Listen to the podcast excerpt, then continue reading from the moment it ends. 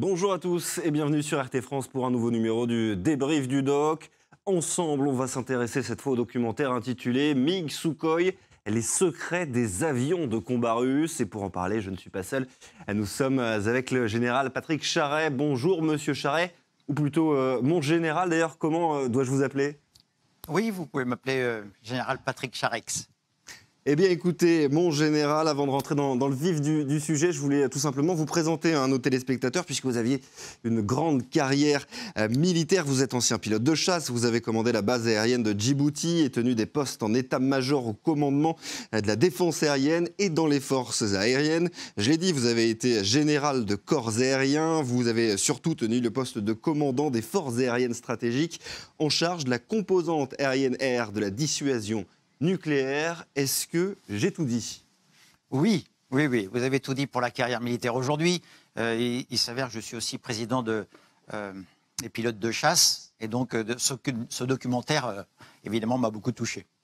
Vous faites bien de le dire, j'avais donc oublié quelque chose. Vous parlez de ce documentaire que, l'on a vu, bien sûr. première question, qu'avez-vous pensé de ce documentaire? Est-ce que vous connaissez bien les, les appareils russes? Ah oui, ah oui. Euh, pourquoi? Ben Parce que euh, pendant ces 36 années de, carrière et notamment les 12 années euh, dans l'escadron de chasse, l'ennemi, entre guillemets, c'était, rappelez-vous, au début, c'était le bloc Est-Ouest, c'était la confrontation et l'ennemi était le russe. Et donc ces avions-là, je les ai évidemment combattus par exercice. Hein, et, et c'est très intéressant parce que je me retrouve un peu dans ces quelques années, parce que vous avez peut-être noté quand même, tous ces avions-là ont quand même 40 ans d'existence.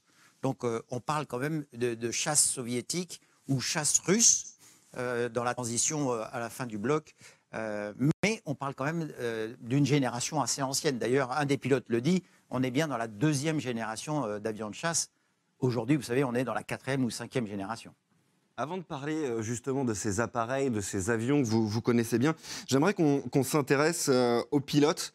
Euh, dans ce documentaire, on entend un, pilote russe parler de, son expérience, de, sa passion. Euh, je vous propose de, regarder un extrait ensemble et puis euh, on débriefe juste après. J'ai grandi à côté de la base aérienne et tous les vols qui ont eu lieu depuis le centre aérien de Lipetsk se sont déroulés sous mes yeux. Depuis mon enfance, je rêvais de devenir pilote et voulais être pilote de chasse pour effectuer les manœuvres que seuls les avions de chasse peuvent effectuer. Et mon rêve s'est réalisé. Je pilote un MiG-29. Je crois que cet appareil est parmi les meilleurs au monde. Il offre de nombreuses possibilités aux pilotes et, devenu pilote de cet appareil, j'en suis absolument ravi. Alors vous l'avez entendu, hein, mon général, dans cet extrait, on entend le, pilote parler de, de, sa passion, de son rêve de devenir euh, pilote. Euh, vous êtes d'accord avec ce qu'il dit? C'est une véritable vocation que de devenir pilote? Oui, vous savez que quand on est jeune, euh, on est toujours tiré vers, euh, vers le haut, vers l'espace, vers euh, l'avion de chasse. On pense à Guillemet, on pense bien sûr aux héros et aux as de, la Grande Guerre et puis de la Seconde Guerre mondiale et puis le Vietnam. Et puis on a quand même des références comme ça. Et quand on est jeune, il faut avoir quelque chose qui vous fait briller dans les yeux. Il vous faut tourner vers un, un projet d'avenir. Et cette vocation-là, vous l'avez notamment en regardant en l'air et en regardant ce qui s'y passe. Et donc, je, comprends tout à fait ce pilote de chasse, d'ailleurs, pour l'avoir aussi vécu. Quand vous êtes dans l'environnement d'une base aérienne, quand vous entendez euh, ces avions qui décollent avec la post-combustion, euh, qui passent en très basse altitude, euh, vous les regardez en disant c'est le rêve d'Icar, c'est voler, c'est s'affranchir de cette troisième dimension. Et là, pour le coup, vous rêvez. Et donc, ce métier qui est quand même pas facile, hein, il faut l'avouer, avec pas mal de difficultés à la fois physique, pression, euh, et puis surtout la technologie. Euh, il faut savoir combattre tout ça, et ça, vous le faites à travers votre foi, votre, votre vocation, et ce qui vous fait tirer vers le haut, et accepter, entre guillemets, euh, ces difficultés du moment. Alors c'est un métier qui a aussi été sublimé au cinéma. On pense au film euh, Top Gun, mais forcément la, réalité est bien, est bien différente. On apprend dans le documentaire euh, que l'on a vu qu'il euh, faut 4 ans de service hein, pour maîtriser à peu près toutes les, les missions et devenir opérationnel. devenir pilote, vous l'avez dit, c'est un métier très difficile. Quelles sont les qualités selon vous pour, pour devenir un, bon pilote? Eh bien, pour être un bon pilote, déjà, il va falloir passer deux tests qui sont fondamentaux pour pouvoir, c'est-à-dire le test médical. Et alors là, vous pouvez rien. Si vous êtes daltonien, si votre colonne vertébrale est pas droite pour le siège éjectable, vous serez naturellement éliminé. Et ça, vous n'y pouvez rien. C'est physique, c'est l'inné.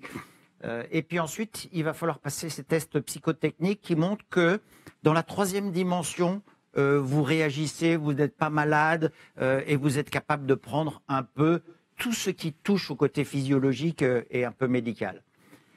Pour être un bon pilote, d'abord la condition physique. C'est pour ça d'ailleurs qu'on fait beaucoup de sport, on fait beaucoup de, euh, de, à pied pour le, cœur, pour euh, pouvoir soutenir ces facteurs de charge. Et vous savez, aujourd'hui, avec ces avions électriques, on, prend quand même du 9G. Quoi, hein. donc on pèse 9 fois son corps. Vous imaginez le sang qui quitte le cerveau. Et donc euh, il faut résister. Ensuite, il faut avoir un peu cette vision du court terme. C'est-à-dire, je réagis en fonction de, ce qui se passe autour de moi. J'ai cette vision dans, les trois dimensions. Euh, je sais où vient la menace, je euh, je la vois, et donc pour ça j'ai évidemment besoin d'une bonne vision. Et à la fois aujourd'hui, je suis capable de gérer tous mes capteurs dans mon avion. Je ne sais pas si vous avez fait une différence entre par exemple un MiG-29 qu'on aperçoit un peu et aujourd'hui un Rafale.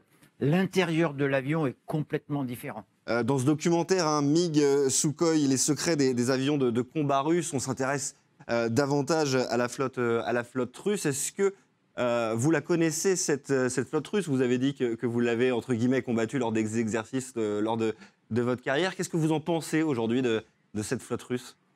Euh, Pour vous donner un, exemple concret, quand j'étais commandant l'escadron sur Mirage 2000, j'ai fait une opération avec les Allemands, et c'était juste à la chute du mur. et les Allemands, en gros de l'Ouest, avaient pris un escadron de MiG-29 de l'Est avaient mis leurs pilotes entraînés pour justement que les membres de l'OTAN puissent s'entraîner contre le MiG-29.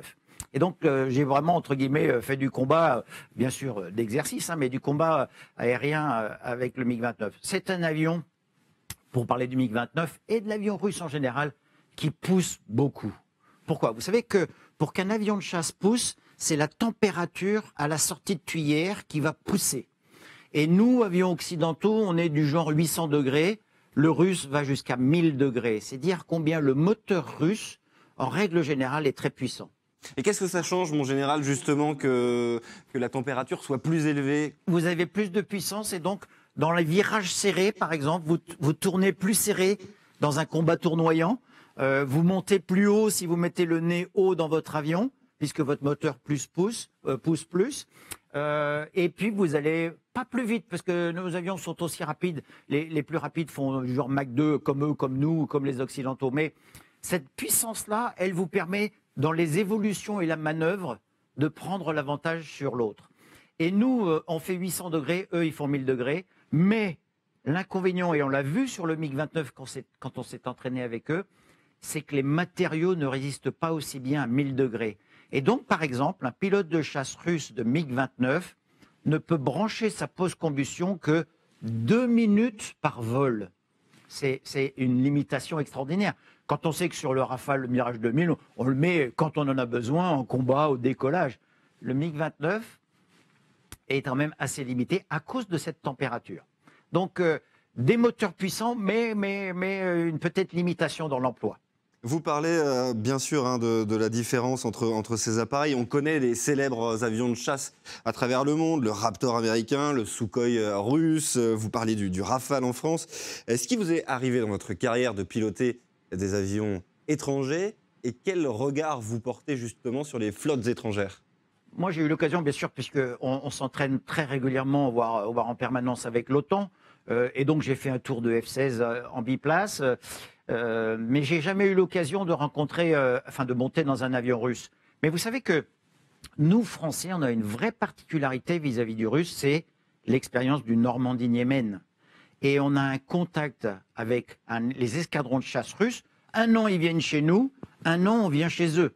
On a une relation, nous, Français, très particulière dans le domaine de pilote de chasse, hein, de l'aviation de chasse, avec cette histoire du Normandie-Niemen. Vous savez, ces pilotes français qui sont allés euh, sous l'impulsion du général de Gaulle, faire la Seconde Guerre mondiale à côté des Russes. Au début, c'était l'escadron Normandie. ils se sont tellement bien débrouillés avec des victoires aériennes à soutenir les Russes que les Russes leur ont donné le qualificatif Niémen dans la fameuse bataille du Niémen. Et donc, euh, ces échanges-là, on les a fait en face à face. Et vous savez comme moi que le russe, en général, ne parle pas beaucoup, ne donne pas beaucoup d'informations sur ses, sur ses capacités, sur ses avions. C'est pour ça que cette, cette, vidéo, cette reportage est très intéressant. Même encore une fois, si on parle d'avions qui ont 40 ans. Elle est importante, cette collaboration entre euh, les aviateurs français et, russes? Cette collaboration, elle peut être importante si on se retrouve sur le même théâtre. Si euh, dans la coalition, on fait face à un ennemi, on sait en gros comment on travaille, euh, même si eux, évidemment, ont tout à fait leurs normes. Par exemple, vous avez vu qu'un avion de chasse russe, euh, ses indicateurs sont en kilomètres et en kilomètres heure. Alors que nous, on est en pied et en nœud. C'est le, côté un peu anglo-saxon. Et donc, quand vous avez la description de ces avions, vous avez vu, les plafonds sont en kilomètres, 10 000 kilomètres, 20 000 kilomètres, et la vitesse est en kilomètres heure. Euh, mais euh, cette importance de, de, se connaître et tout, essentiellement, c'est pour une action commune plus tard. Évidemment, aujourd'hui, euh, compte tenu du contexte et tout, on est plutôt en train de regarder le russe comme étant de l'autre côté de la barrière. Mais, entre pilotes de chasse, dans des rencontres, dans des échanges, euh, on est dans une famille, dans une même famille, quoi. Hein. J'ai envie de dire, c'est comme si on parlait euh, de pêcheurs. Le pêcheur, quelle que soit sa nationalité, sa passion, c'est la pêche. Hein. Eh bien, j'ai envie de dire, la passion du pilote de chasse, c'est de parler et de raconter ses expériences, bien sûr. On parlait justement ensemble euh, de ces différences hein, entre, entre les, appareils. Euh, parmi les, avions de combat qui existent aujourd'hui, euh, est-ce qu'il y en aurait un plus performant qu'un autre et, ou un qui vous impressionne plus particulièrement? Encore une fois, la grande difficulté, parce que c'est que les Russes ne communiquent pas sur leurs avions, sur leurs capacités. Mais on sait qu'aujourd'hui, le Sukhoi 57 et le futur qui arrive, le futur MiG-41 qui arrive, sont les deux futurs avions de cinquième génération. Euh, euh, et, d'ailleurs, ils l'appellent comme cela. Et donc, on est de peu de choses près équivalent au F-35, au F-22. Et le Rafale est de quatrième génération plus. Là, on parle de cinquième génération. On parle beaucoup, donc, du coup, euh, de système de système, d'intégration, d'intelligence artificielle. Euh, moyennant quoi, euh, si on veut regarder un peu concrètement sur le terrain, euh, le Rafale a fait vraiment ses preuves dans tous les derniers théâtres d'opération. Mais pour vous dire que les avions qui peuvent m'impressionner aujourd'hui sont effectivement peut-être ces avions russes, si on les connaissait un peu mieux. Je note au passage que les Chinois sont aussi en train de, après, à force de regarder et de copier, aussi, sont aussi en train de créer des avions qui sont de très bonne technologie. Le problème, c'est comme on n'a pas d'informations, on ne peut pas comparer vraiment. Mais euh, le F-35, évidemment, euh, du côté occidental, fait, fait un peu rêver. Et le futur SCAF euh, européen, Dassault, vous savez que les Allemands et tout, Airbus, ont construit quelque chose pour 2035 et 2040 qui semble être extraordinaire et à la hauteur, voire légèrement supérieur à cela. Général Charret, vous restez euh, avec nous. On va continuer bien sûr à, débriefer ensemble de ce documentaire MiG Sukhoi, les secrets des avions de combat russes. On fait une petite pause et on se retrouve juste après. À tout de suite. Nous sommes de retour dans ce débrief du doc sur RT France consacré au documentaire MiG Sukhoi, les secrets des avions de combat russe. Nous sommes toujours en compagnie euh, du général Charex. Merci général Charex d'être euh, une nouvelle fois avec nous euh, aujourd'hui. On parle depuis tout à l'heure, hein, bien sûr, de ces avions de chasse que vous connaissez parfaitement. des avions de chasse qui sont aujourd'hui équipés de toutes dernières technologies. Qu'est-ce qui vous interpelle le plus en matière de nouvelles technologies dans les avions qu'on peut, peut voir aujourd'hui sur, sur la planète? Euh, ce qui est intéressant, évidemment, et, l'avion de chasse, pour ça, est très technologique euh, comparé aux autres armées. Et, euh, évidemment, c'est la recherche et l'innovation dans ce domaine technologique et comment tout cela intervient ou se met en place au sein de l'avion de chasse. vous savez, le pilote, aujourd'hui, par exemple, de Rafale, sur ses 10 doigts, il a 37 commandes différentes avec des interrupteurs en fonction, bref, de tout. Et, il va commander son radar, sa, roulette de nœud pour, euh, ou son phare de ravitaillement. Bref, euh, ce qui m'intéresse vraiment aujourd'hui, ce qui m'interpelle un peu, c'est comment l'intelligence artificielle, euh, par exemple, va arriver. Le pilote euh, en gros, la limitation de cet avion de chasse sera en gros la perception du pilote. Donc, ce qui m'interpelle, c'est toutes ces remarques et, tout, et tous ces dossiers sur faut-il un pilote demain dans l'avion de combat, tellement cette manœuvre, tellement cet outil, cette capacité euh, est technologique. Évidemment, j'ai ma réponse et je pense que le pilote, à un moment ou à un autre, est indispensable, au moins pour la, décision en immédiat en fonction de la situation qui évolue. Mais euh, le côté technologique, euh, le côté aussi euh, système de système, c'est-à-dire que votre avion va attraper des capteurs de l'espace, bien sûr les satellites, les radars, euh, les autres avions, les drones. Et en gros, l'avion de chasse ne sera qu'un élément de tout un système dans lequel il est intégré et il va communiquer avec tout ce système. Et donc ça, c'est quelque chose, vous imaginez, qui est bien loin du pilote qui était la Première Guerre mondiale dans son biplan ou dans son triplan, où là, c'était la qualité de son avion dans sa qualité aéronautique de vol et dans sa capacité, lui, pilote, à être un as parce qu'il perçoit les choses. Là, à la rigueur, un bon pilote sera aussi celui qui est capable de percevoir tout son environnement technologique, réseau, vous l'avez compris. Et donc ça, c'est quelque chose qui fait évoluer petit à petit euh, la fonction du pilote de chasse. Et aujourd'hui, d'ailleurs, on parle beaucoup d'un officier système d'armes. Par exemple, le navigateur de l'époque, derrière, dans un biplace, on l'appelait navigateur. Aujourd'hui, on l'appelle système d'armes, officier système d'armes. C'est pour vous dire la complexité euh, de ces nouvelles machines. Alors des, machines hein, justement de plus en plus euh, performantes, équipées des toutes dernières technologies, on imagine forcément que l'entretien est quelque chose d'extrêmement euh, important pour, euh, pour, ces, toutes nouvelles machines. Je vous propose justement de regarder un extrait de ce documentaire hein, intitulé toujours et les secrets des avions de combat russes, justement qui parle des entretiens des avions. On le regarde ensemble et on en parle juste après. L'inspection prévol de l'aviation tactique menée en Russie est bien différente des standards en vigueur dans les forces armées aériennes de nombreux pays membres de l'OTAN où les avions de combat partent en vol après une simple inspection des principaux organes seulement.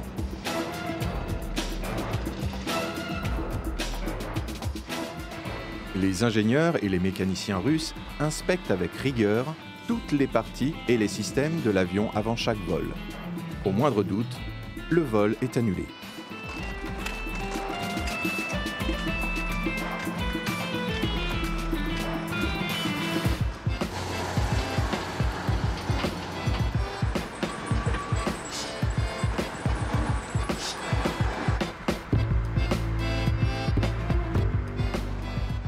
Selon la tradition, la dernière touche de l'inspection prévol est le lustrage du lampadaire.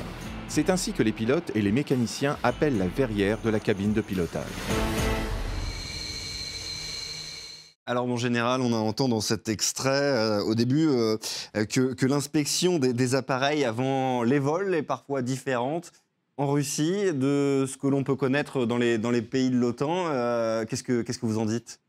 Oui, c'est très intéressant parce que c'est deux conceptions différentes. C'est-à-dire que pour l'OTAN et pour nous, Français, quand l'avion de chasse se pose euh, et qu'il a fini sa mission, c'est à ce moment-là que l'on fait toutes les vérifications, euh, que l'on fait euh, le plein de carburant, que l'on passe les éléments de mesure électronique et tout pour savoir si le système est intègre, pour que le lendemain, à tout moment pendant la nuit, il soit prêt à décoller et que le lendemain, on n'ait plus qu'à vérifier comme, le, dit euh, le reportage, les éléments essentiels. Mais dans la nuit, on estime qu'il n'y a pas grand-chose qui a bougé.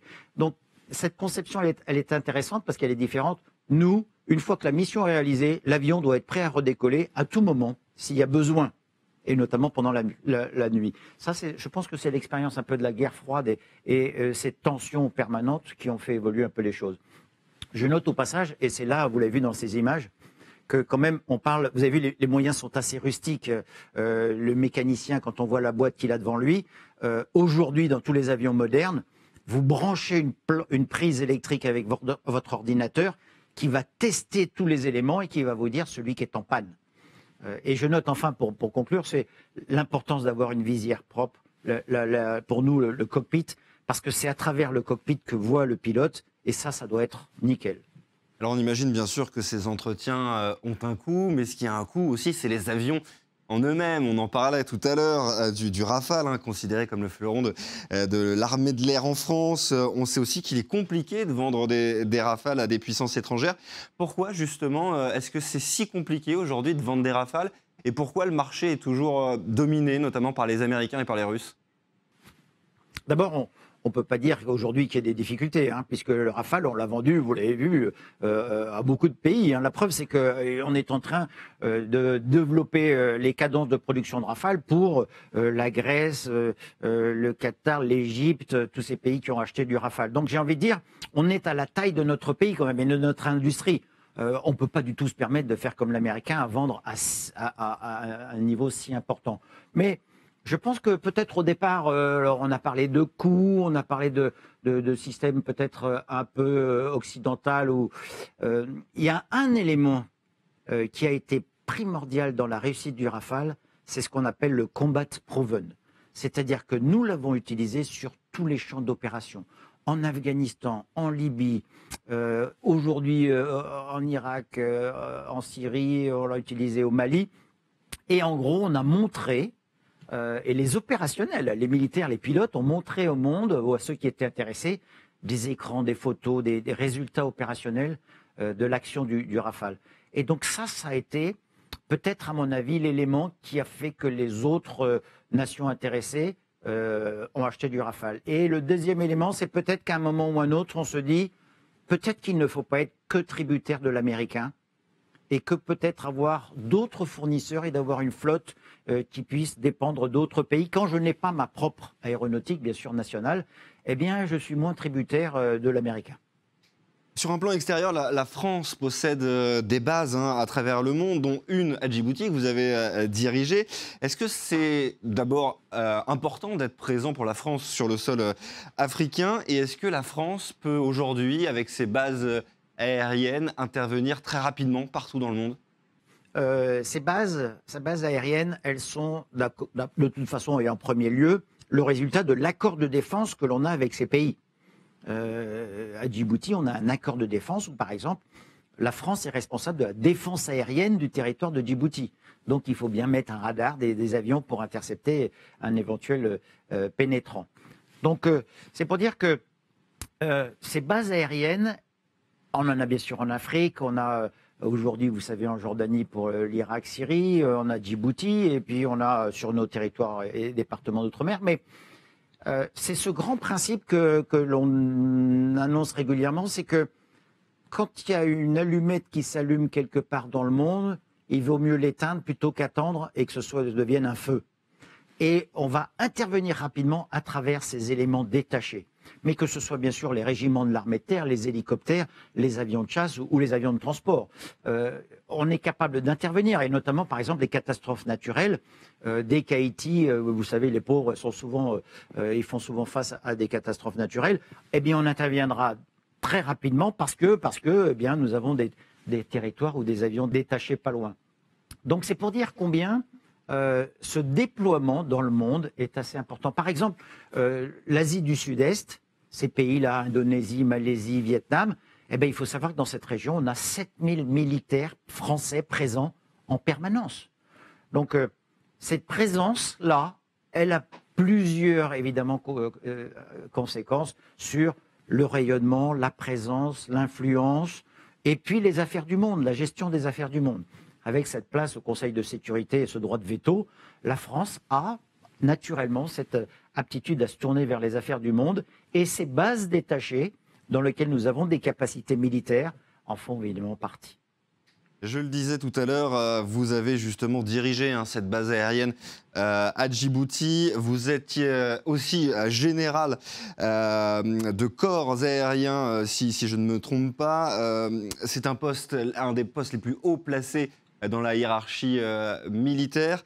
Euh, quelles sont les qualités euh, tout simplement indispensables pour être un bon général? Voilà, voilà une bonne question. alors ça, c'est intéressant. Les bonnes qualités pour être un général, je pense que, alors évidemment, l'institution, à travers votre formation et votre montage, enfin vos, vos, grades, vous choisit en fonction des qualités. Mais pour moi, Qu'est-ce qu'on peut attendre d'un vrai général?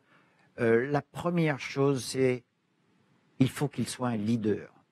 C'est qu'un leader, quelqu'un qui a ce leadership en lui, avec l'éthique qui va avec et tout, euh, on le reconnaît à travers sa posture, son intention, son attention aux autres, intention et attention aux autres, et, et, il a le côté qui est à la fois humain et à la fois le côté aussi qui est militaire. C'est-à-dire qu'il est là, entre guillemets, c'est le seul de l'État qui a le droit de tuer, entre guillemets, une fois que le président a décidé d'engager euh, une force dans une opération. Euh, le militaire a cette, euh, qu'il soit terrien, aviateur, marin, force spéciale et tout, et gendarme aussi bien sûr, cette aptitude à, enfin cette aptitude, ce droit à tuer. Donc il faut savoir prendre du recul, et le chef, le bon chef, c'est celui qui est capable de prendre du recul sur les événements. Et c'est pour ça que je dis souvent qu'un bon chef est entouré de bons adjoints. C'est-à-dire qu'il leur fait confiance et à travers la subsidiarité, il leur délègue des responsabilités dont il a la charge, mais il est bien entouré et il est capable de prendre un peu de recul. Ça, c'est quelque chose, à mon avis, qui est, important. Donc, ces qualités humaines, ces qualités évidemment de meneur d'hommes, et puis ces qualités stratégiques d'être capable de prendre du, recul, mais surtout, surtout pour nous Français, être capable de défendre vis à -vis du politique qui emploie l'armée, les armées en général, qui est capable de démontrer ce que l'armée est capable de leur apporter dans leur politique globale à travers une approche globale. L'action militaire n'est qu'une action parmi une approche globale, bien sûr. Et on l'a vu dans tous les, pays, toutes les crises. Si vous ne pensez pas à la justice, à l'économie, euh, à l'éducation, à reconstruire les forces armées, la police et la sécurité, ces fonctions régaliennes, comme on dit de l'État, le chef militaire s'intègre dans cette approche globale mais il n'est pas le seul. Général Charest, vous parliez tout à l'heure de, leadership. Euh, il vous en a fallu très certainement euh, quand vous étiez euh, en charge de la composante aérienne air de la dissuasion nucléaire. Qu'est-ce que ça représente, ça, comme, comme responsabilité?